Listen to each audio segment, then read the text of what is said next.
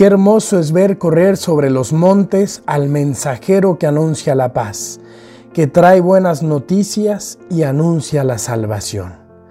Hoy celebramos en México el Día de San Juan Diego, ese hombre afortunado que tuvo la dicha de ser el testigo del milagro de las apariciones de la Virgen de Guadalupe en el año de 1531. La antífona de la misa de hoy está tomada del libro del profeta Isaías, pero parecería que fue escrita para narrar precisamente la vida de San Juan Diego. Qué hermoso es ver correr sobre los montes al mensajero que anuncia la paz, que trae buenas noticias y que anuncia la salvación. No cabe duda de que podemos aplicar esta parte de la Biblia a San Juan Diego. Y es esto a lo que quisiera llegar en esta reflexión, queridos amigos. La Biblia no es solamente la historia de un pueblo del pasado, del pueblo de Israel.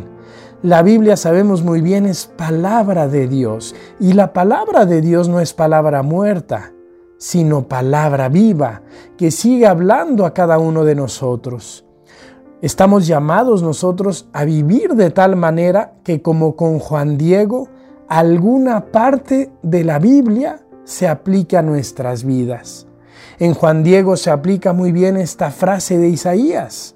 Qué hermoso es ver correr sobre los montes al mensajero que anuncia la paz. Valdría la pena preguntarnos en este adviento, ¿qué parte de la Biblia estoy llamado a reflejar, estoy llamado a encarnar? Cuando pienso, por ejemplo, en San Pío de Pietrelcina o San Leopoldo Mandich, que pasaban horas en el confesionario, Pienso en la frase del Evangelio, a quienes perdonen los pecados quedarán perdonados. Cuando pienso, por ejemplo, en Madre Teresa, que se dedicó, se dedicó a trabajar amorosamente con los pobres, con los más pobres de los pobres, siento que ella encarnó el versículo dicho por Jesús, lo que hicisteis a uno de esos hermanos más pequeños, a mí me lo hicisteis. Cuando pienso, por ejemplo, en las religiosas de clausura que viven su vida únicamente para orar sin salir del convento, como Santa Teresita de Lisieux, pienso en la frase María eligió la mejor parte y no le será quitada.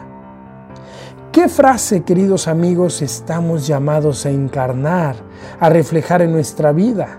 Ojalá que cada uno la descubra en este adviento. Ojalá que cada uno encuentre el sentido de su vida y sea una Biblia viviente. No vamos a encarnar todo, pero al menos un aspecto, como Juan Diego, como estos santos que he mencionado.